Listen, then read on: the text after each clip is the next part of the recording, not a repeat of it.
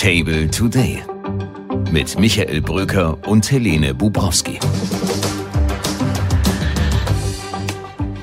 Herzlich willkommen hier am Tisch von Table Today, Ihrem Podcast von Table Media, der Ihnen hoffentlich neue Gedanken gibt für diesen Tag und auch ein bisschen gute Laune, die wir alle im Februar besonders gut gebrauchen können. Heute ist nämlich Dienstag, der 6. Februar.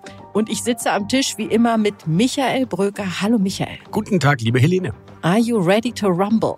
Always on your side, liebe Helene. Okay, sehr gut. Wir haben heute ein wunderbares Programm vor uns. Und zwar Christoph Möllers ist zu Gast hier am Tisch. Einer der renommiertesten Verfassungsrechtler unserer Zeit. Und er spricht über eins der größten Probleme unserer Zeit, nämlich die Bedrohung unserer freiheitlich-demokratischen Rechtsordnung und insbesondere der Justiz durch die AfD. Also man darf nicht jemand ans Verfassungsgericht und an die Bundespolitik man muss fragen, was ist allgemein mit der Juristenausbildung? Wie erziehen wir eigentlich Juristinnen zu Demokraten, damit sie demokratische Richter werden? Wie werden eigentlich Amtsrichterinnen und Landgerichtsräte ernannt? Also wir müssen, glaube ich, das ganze System nochmal in den Blick nehmen. Unser Nachtisch ist heute besonders schön, denn wir finden, dass Nachtisch nicht nur gut schmecken soll, sondern sich auch gut anhören soll. Und da haben wir heute die Ikone Taylor Swift, die alle Männer der Musikgeschichte hinter sich gelassen hat, weil sie als einzige das vierte Mal den Grammy für das beste Album gewonnen hat und deswegen enden wir heute musikalisch. Sie können sich schon jetzt drauf freuen. Jetzt geht es aber los, Michael, mit einem wichtigen Thema, nämlich der Kraftwerkstrategie der Bundesregierung.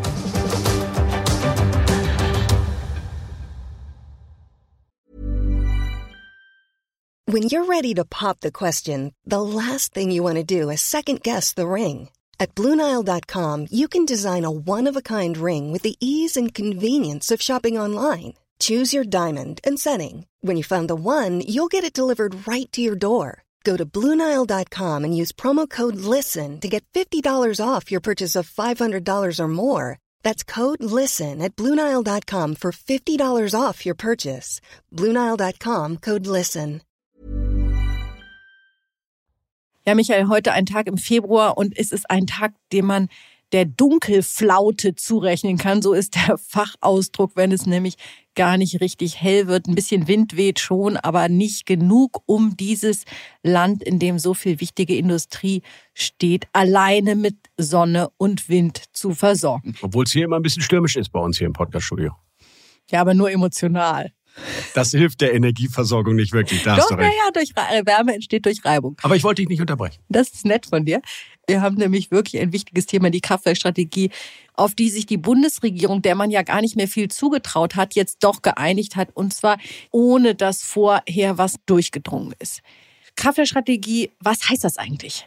Ja, vielleicht fängt man ganz vorne an, denn diese Bundesregierung hat übrigens gemeinsam mit der Opposition das Ziel, Helene, und wir teilen das ja, 80 Prozent der Energieversorgung in Deutschland sollen 2030 aus Erneuerbaren kommen. Aber im Moment sind es erst die Hälfte und wir werden wahrscheinlich auch auf Jahre hinaus ein Backup brauchen. Und ein Backup bedeutet fossile Kraftwerke, die immer dann da sind, du hast es genannt, wenn der Wind nicht weht und die Sonne nicht scheint. Dafür braucht man Kraftwerke. Aber die kann man nicht einfach mal ebenso bauen, die kosten Milliarden und das will die Wirtschaft nur dann tun, wenn sie Planung Sicherheit von der Politik bekommt, welche Kraftwerke wann wirklich gebraucht werden.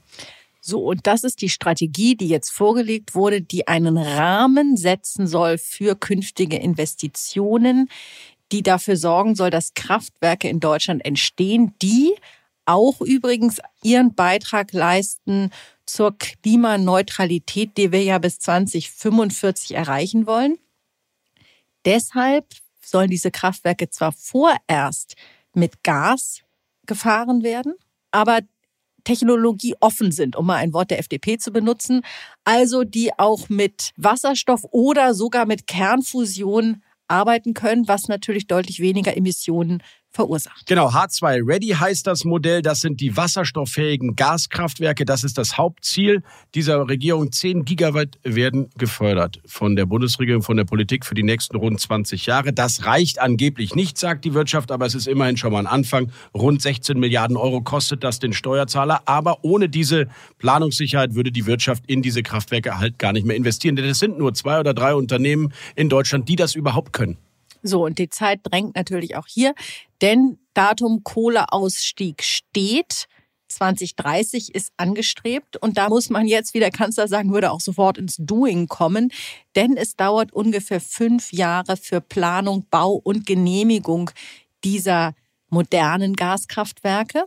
Und wenn wir jetzt rechnen, 2024 plus 5 ist 2029. Das heißt, es darf nicht mehr wahnsinnig viel schiefgehen, damit alles funktioniert. Genau, die Bundesregierung rechnet damit, dass ab 2035 dann spätestens alle diese Kraftwerke, auch die, die, die jetzt finanziert werden, dann wirklich vollständig wasserstofffähig sind oder es sind Kernfusionskraftwerke. Das wird man sehen, wie da die Technologie sich weiterentwickelt. Aber dann sollen es spätestens keine Gaskraftwerke mehr sein.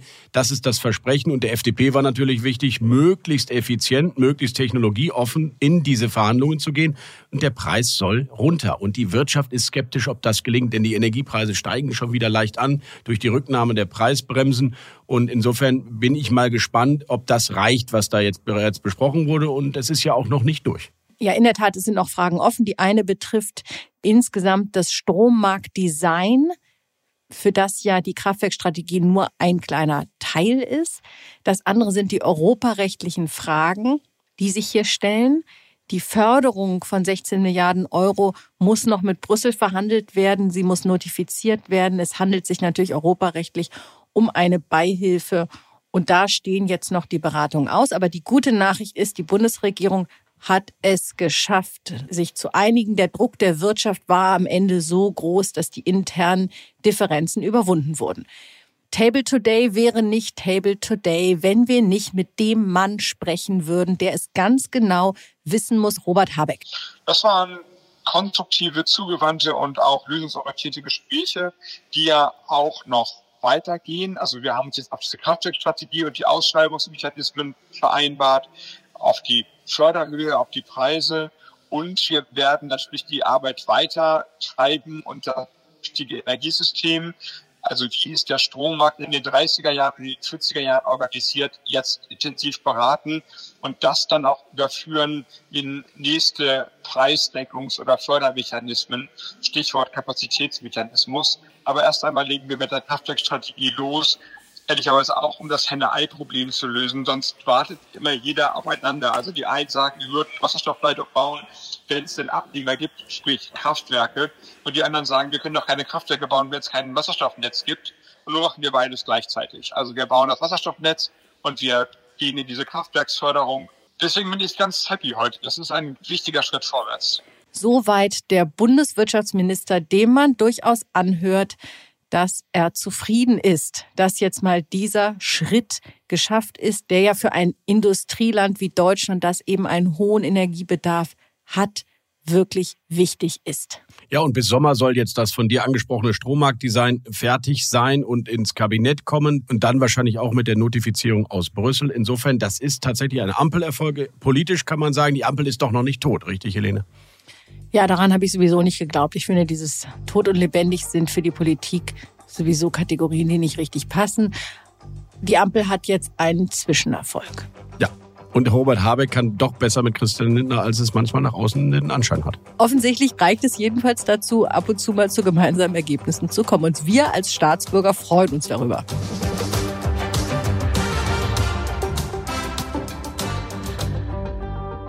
Unser nächstes Thema ist auch eins, das uns nicht loslässt, nämlich der wachsende Einfluss der AfD. Wir haben schon verschiedentlich hier darüber gesprochen. Und jetzt haben wir einen anderen Blickwinkel auf das Thema. Es geht um die Krisenfestigkeit unseres Grundgesetzes. Ein bisschen sperriger Begriff gemeint ist dass die Justiz, insbesondere das Bundesverfassungsgericht, vor Demokratiefeinden geschützt werden soll. Die Erfahrungen aus Polen und Ungarn zeigen, dass die Justiz die erste ist, die im Fall der Machtübernahme von Rechtspopulisten angegangen wird. Juristen überlegen nun an allen Orten, was sie tun können, um die Justiz besser zu schützen. Die Justizministerkonferenz hat ein Papier erarbeitet. Ehemalige Verfassungsrichter machen sich Gedanken darüber, wie man das Gericht schützen kann. Und wir sprechen heute darüber mit Christoph Möllers. Staatsrechtslehrer an der Humboldt-Universität Berlin, Leibniz-Preisträger und, ich glaube, man kann es so sagen, der renommierteste Verfassungsrechtler Deutschlands. Hallo Christoph. Hallo Elin. Geht das überhaupt, die Verfassung krisenfest machen? Naja, das soll ja wahrscheinlich bedeuten, dass sie revolutionssicher wird, dass die Ordnung so ausgestaltet ist, dass man sie nicht mehr grundsätzlich ändern kann. Das ist natürlich der Traum jeder Ordnung, nicht nur der demokratischen, eigentlich auch einer autoritären Ordnung. Dass es nicht immer klappt, sieht man natürlich daran, dass es Revolutionen gibt. Mhm. Also offensichtlich ist es nicht so einfach es wäre auch seltsam, wenn eine Ordnung sozusagen unberührt bliebe von der politischen Krise. Gerade eine demokratische Ordnung muss ja ein bisschen im gewissen Grade auch abbilden, was im politischen Prozess passiert. Hm. Ich frage jetzt mal bewusst äh, provokant, ist das nicht die Idee eigentlich antidemokratisch, weil man doch eigentlich sagen könnte, die Mehrheiten entscheiden darüber, wie unsere Verfassung aussieht, wie unsere Gesetze aussehen und nicht eine jetzt bestehende Mehrheit, die das für alle Zukunft festschreiben soll.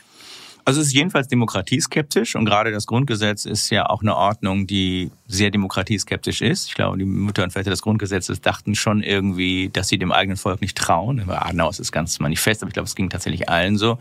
Man hat Aus schon, Gründen. Ja, ich bin mir da immer nicht so sicher, wie man die Machtergreifung so lesen soll, weil ob das wirklich eine Mehrheit war, auch in dem ganzen Verfahren, ist ja nicht so ganz klar. Aber in der Tat war es jedenfalls das, was sie als ihre Erfahrung zu meinen glaubten. Und damit ist es in der Tat nicht, also es ist jetzt nicht sozusagen urdemokratisch, diese Vorstellung, dass man eine Ordnung gegenüber dem Herd abdichten könnte.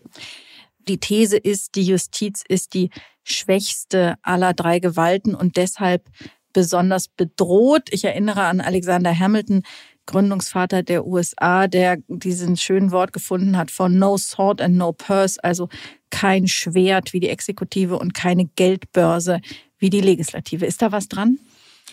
Da ist schon was dran. Ich glaube, man muss sagen, die beiden Institutionen, die als erste bedroht sind, sind einerseits die Judikative und andererseits die Medien. Das ist ganz interessant. Das sind eigentlich immer die beiden, die auch beide natürlich irgendwie unabhängig sind und beide aber jedenfalls, was öffentlich-rechtliche Medien angeht, auch noch Teil der Staatsorganisation in einem abgeleiteten Sinne. Und in der Tat, Gerichte können sich halt nicht wirklich wehren. Gerichte haben ähm, keine äh, Hoheit über den Vollzug ihrer Anordnungen, sind immer auf die Exekutive angewiesen, mit Blick darauf, dass das, was gemacht wird, auch vollstreckt wird. Und sie kommen natürlich auch irgendwo her. Das heißt, sie werden ernannt. Also sie kommen nicht aus dem leeren Raum. Es klappt auch nicht gut, wie das in manchen Ländern versucht wird, dass sie sich selber ähm, kooptieren, sondern sie werden im Grunde aus dem politischen Prozess heraus erneuert. Selbst wenn die Justiz unabhängig bleibt, wenn mal das Personal ausgetauscht ist, dann ist die Justiz halt auch innerlich nicht mehr unabhängig und dann führt das sehr oft auch dazu, dass der Staat eigentlich nicht mehr verliert und die Entscheidungen nicht mehr wirklich nach richtigen Kriterien ergehen.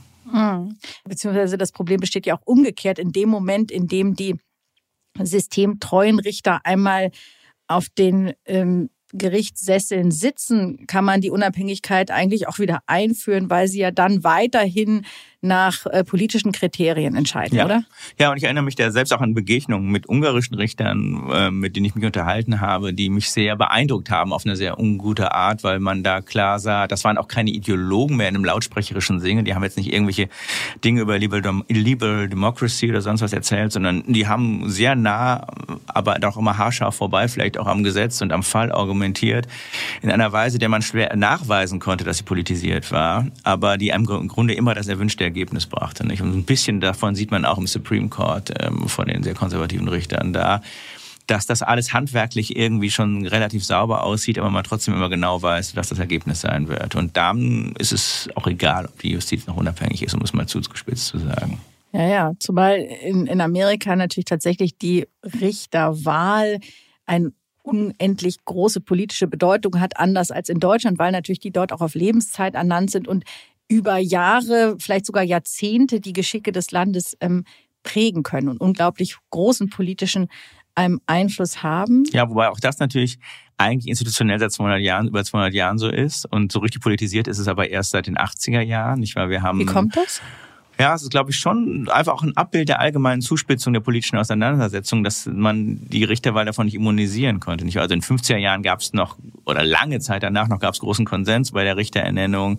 Gleichzeitig wurden, kamen konservative, sehr liberale Richter ernannt und umgekehrt. Also es war auch ein bisschen unvorhersehbar, was man da eigentlich machte, was gut war. Nicht war es gar ein offener Prozess, in dem die Leute sich auch weiterentwickelt haben. Wenn man heute ein bisschen auch auf beiden Seiten politisch, muss man schon sagen, das Gefühl habe, die Leute kommen mit sehr festen Positionen ins Gericht und können diese Positionen eigentlich auch nicht weiterentwickeln oder sind nicht bereit, sie gegenüber den anderen zur Diskussion zu stellen. Und das ist mhm. natürlich dann schon ein massives Problem. Ja, interessant.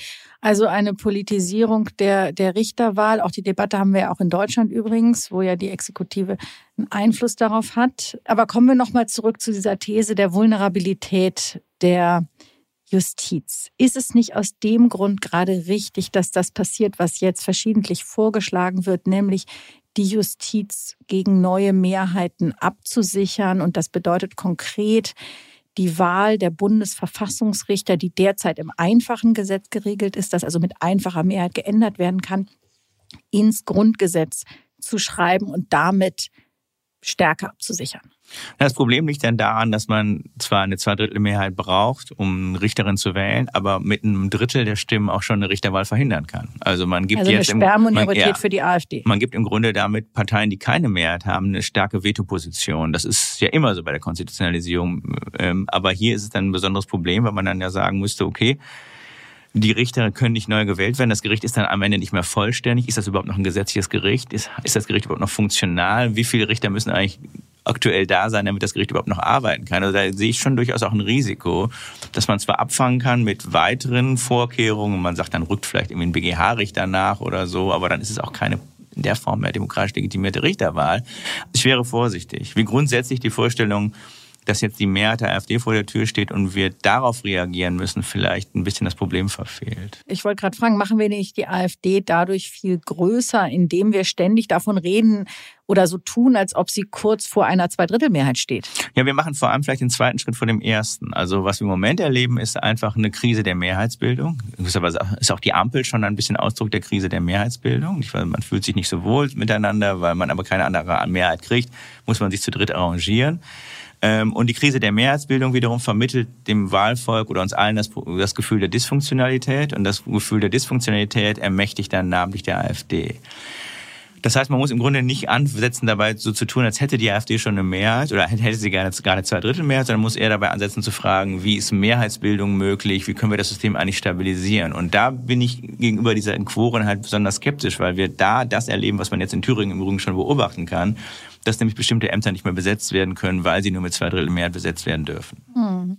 Ja, interessant, äh, das Problem der Mehrheitsbildung, das du beschreibst. Wir haben es in der Tat gesehen bei der Ampel, dass zum ersten Mal in der Geschichte der Bundesregierung drei Parteien zusammenkommen mussten, um überhaupt, also wenn man jetzt CDU hm. und CSU, die als Fraktionsgemeinschaft ja. dann zusammenzählen, ist es jetzt zum ersten Mal drei Parteien, drei unabhängige Fraktionen, die gemeinsam den Kanzler ähm, wählen mussten, um zu einer Mehrheit zu finden. Das sehen wir in verschiedenen Bundesländern besonders deutlich, wo Kenia und andere Koalitionen regieren müssen, um überhaupt eine Mehrheit noch gegen die AfD zu formieren. Und eine weitere Zersplitterung der Parteienlandschaft haben wir gerade in diesen Tagen beobachten können, wo sich das Bündnis Sarah Wagenknecht gegründet hat und die neue Partei von Hans-Georg Maaßen. Meinst du, dass sich dieser Prozess also fortsetzen wird, dass wir immer eine weitere Aufsplitterung haben oder greifen diese neuen Parteien nicht andere populistische Stimmen ab und binden sie irgendwie? Also ich glaube, es gibt zwei unterschiedliche Betrachtungsweisen. Man kann einerseits sagen, je nachdem, wo man politisch selbst steht, nicht wahr? Das Parteiensystem ist moderierend, also die AfD kriegt vielleicht weniger Stimmen zugunsten der Werteunion oder zugunsten der Liste Sarah Wagenknecht. Das ist vielleicht was Gutes, Bündnis Sarah Wagenknecht.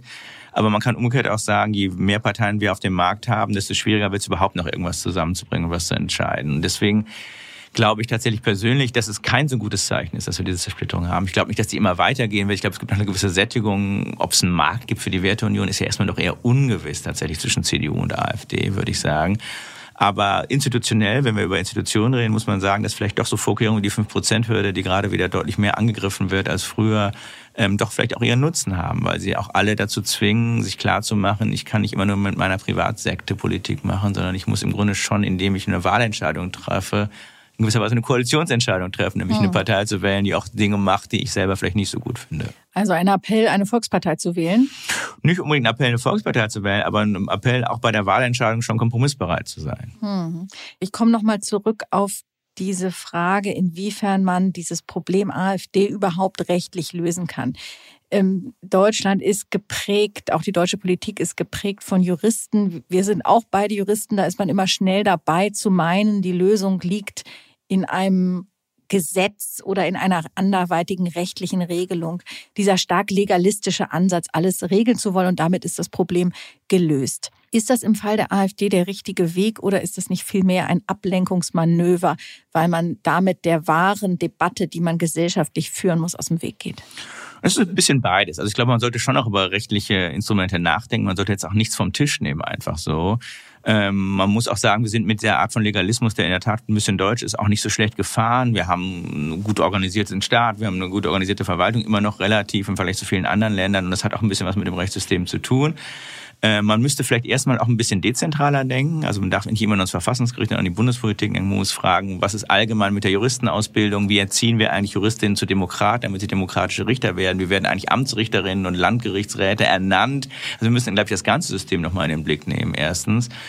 Und zweitens, klar, müssen wir uns nicht davon ablenken lassen, dass es auch immer eine politische Aufgabe primär ist. Und dass natürlich sowas wie die Demonstrationen der letzten Wochen am Ende wahrscheinlich eher einen Hinweis darauf gibt, wie man mit der AfD umgehen kann, als jetzt so viele institutionelle Vorkehrungen. Du hast gesagt, man muss mal dezentral schauen. Was bedeutet denn eigentlich, wenn jetzt in dem ja nicht auszuschließenden Szenario, dass ein Bundesland mehrheitsmäßig an die AfD fällt. Was macht das denn überhaupt mit unserem föderalen Gefüge? Ja, es wird, glaube ich, nochmal, wir werden eine ganz neue Perspektive auf das System kriegen. Wir werden auch immer sehen, dass wir doch sehr stark einerseits verzweigt vermittelt sind, dass wir also sehr stark integriert sind, dass das, was in einem Land passiert, auch für alle anderen Länder eine Relevanz hat. Es werden Abiture ausgegeben, es werden Haftbefehle ausgegeben, es gibt eine Menge von Entscheidungen, die bundesweit wirken und das ist nicht ungefährlich. Und auf der anderen Seite werden wir vielleicht auch nochmal genauer beobachten müssen, wie wir ähm, Länder auch zur Not isolieren oder jedenfalls anders mit ihnen umgehen müssen, wenn sie nicht mehr sagen dem demokratisch-liberalen Paradigma verpflichtet sind. Mhm. Ja, da fangen wir gerade erst an, drüber nachzudenken oder das hat noch kaum angefangen. Die Kollegen des Research Tables, und das sei hier sehr zu empfehlen, haben kürzlich eine Analyse darüber geschrieben, was eigentlich passiert, wenn in einem Bundesland die AfD den Kultusminister stellt, was das für Auswirkungen hat, was es für die KMK bedeutet. Jedenfalls mal die Perspektive auf einen Aspekt dieser Debatte. Christoph, vielen Dank, dass du bei uns warst, dass wir uns unterhalten haben über diese Reflexartigkeit von fast schon aktivistischem Drängen, irgendwie die Dinge zu regeln und dass du aufgezeigt hast, wo die Grenzen dafür sind. Wir bleiben im Gespräch, wir werden weiter beobachten, was passiert vielleicht. Das ist ja auch immer hier die Hoffnung in unserem Podcast. Kommt es am Ende alles gar nicht so schlimm, wie wir befürchten. Und trotzdem muss man natürlich über Vorkehrungen nachdenken. Also herzlichen Dank, dass du zu Gast warst bei Table Today. Ich danke dir, Elena.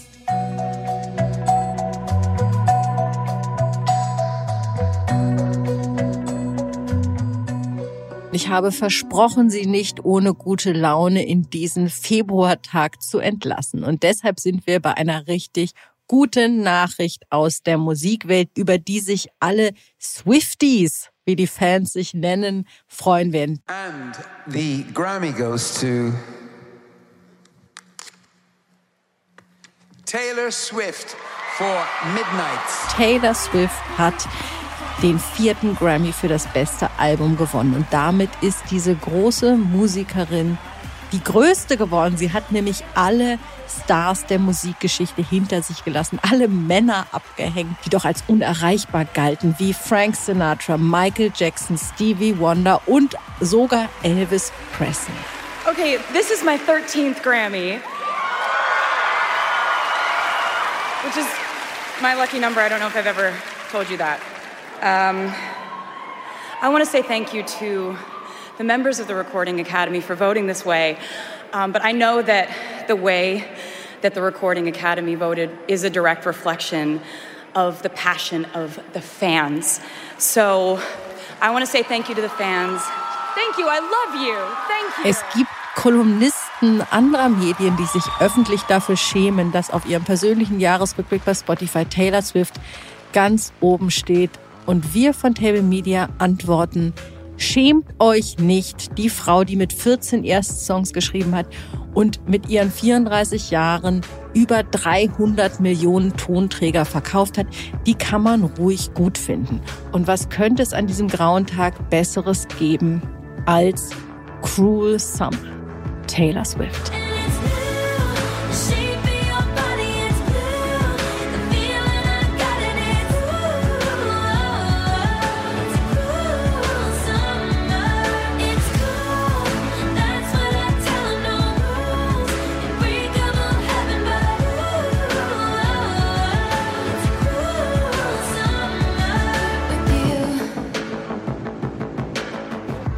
Freue mich, wenn wir uns morgen wieder hören.